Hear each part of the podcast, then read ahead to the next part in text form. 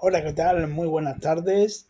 Vamos a hablar hoy de las novedades que tiene el Sevilla Fútbol Club en la primera concentración que está realizando en Alicante. Entrada de podcast del Sevilla Fútbol Club. Hace ya algunos días que echó a andar el Sevilla Fútbol Club de la temporada 21-22 con sesiones de doble entrenamiento en la ciudad deportiva muchas novedades en los primeros entrenamientos, mucha gente del Sevilla Eléctrico y algunos que otros del Sevilla C. La llegada de Marco Dimitrovic, la vuelta de jugadores que estaban cedidos y la ausencia de los jugadores que han jugado con sus selecciones que se incorporarán a la primera concentración en Alicante. El Sevilla realizará dos concentraciones. La primera la está realizando actualmente en Alicante, donde ha llevado a 31 jugadores. La segunda será en Lagos, Portugal, que arrancará el próximo 23 de julio. Al finalizar la primera concentración, se jugará un amistoso ante el Coventry el sábado 17 de julio. Y justo el día anterior a la segunda concentración, se disputará otro amistoso en la línea de la concesión ante la Unión Deportiva Las Palmas el jueves 22 de julio. En la segunda concentración está por concretar aún algún que otro amistoso. Muchas son las incógnitas abiertas para el plantel 21-22. A las bajas ya sabidas de Franco Vázquez, que se ha ido al Parma, Baclit al Olympiacos, Lara al filial del Betis, Juan Soriano, Juan Soriano al Tenerife Escudero o Aris Vidal, que aún están sin equipo, se van a sumar en breve las de Berrocal y Amadou, dos jugadores que permanecieron cedidos la temporada pasada y que no están en la primera concentración, por lo que en los próximos días se anunciarán la salida de ambos en forma de venta, que es complicado, o la recesión del contrato en ambos casos. Papo Gómez y Acuña, recién programados campeones de la Copa América, no se incorporarán hasta primeros de agosto al grupo. Cunde y De Jong lo harán a finales de julio y Brian Gil y Diego Carlos hasta que no caigan eliminados en los Juegos Olímpicos con España y Brasil.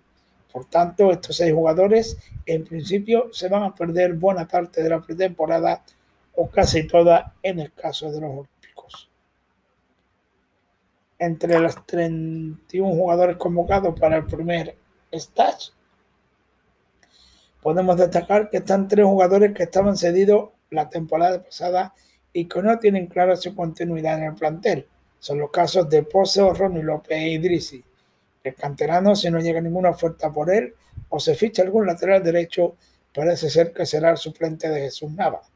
A Ronnie López se le quiere vender o ceder y con casi total seguridad es lo que va a pasar. Y con Idrisi hay dudas, aunque llegó el caso, aunque llegado el caso,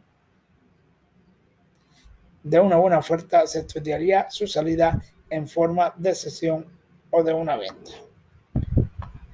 A este primer stage se han sumado jugadores como Bono, Nesiri, Ocampo, Munir y Gudel, que han tenido unos días más de vacaciones tras jugar con sus selecciones justo semanas después de acabar la temporada 2021. Salvo giro inesperado, los tres primeros mencionados se quedarán y los otros dos podrían abandonar la entidad si llegaran ofertas interesantes, sobre todo con Munir. Woodell solo saldría si llega algún jugador en su puesto.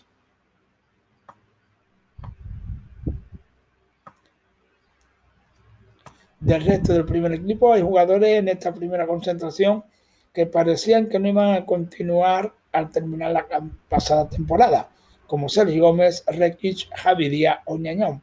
Pero que ante también la falta de ofertas o falta de posibles nuevos jugadores, sí están en Alicante. Aunque no se descarta que ninguno empiece la temporada, sobre todo el francés o el portero canterano. Respecto a los canteranos, hay una presencia masiva más que en otras pretemporadas. Pablo Pérez, Carlos Álvarez y Juanlu repiten respecto a la pretemporada pasada.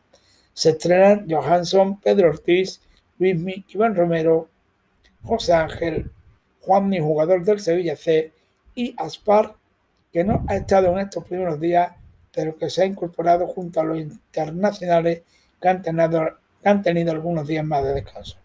En principio, en esta lista de canteranos estaba incluido Sarsana, que también estuvo la temporada pasada, pero por motivos que desconocemos se ha caído de la misma y en la web del club anunciaban que estaba haciendo ejercicio en su casa.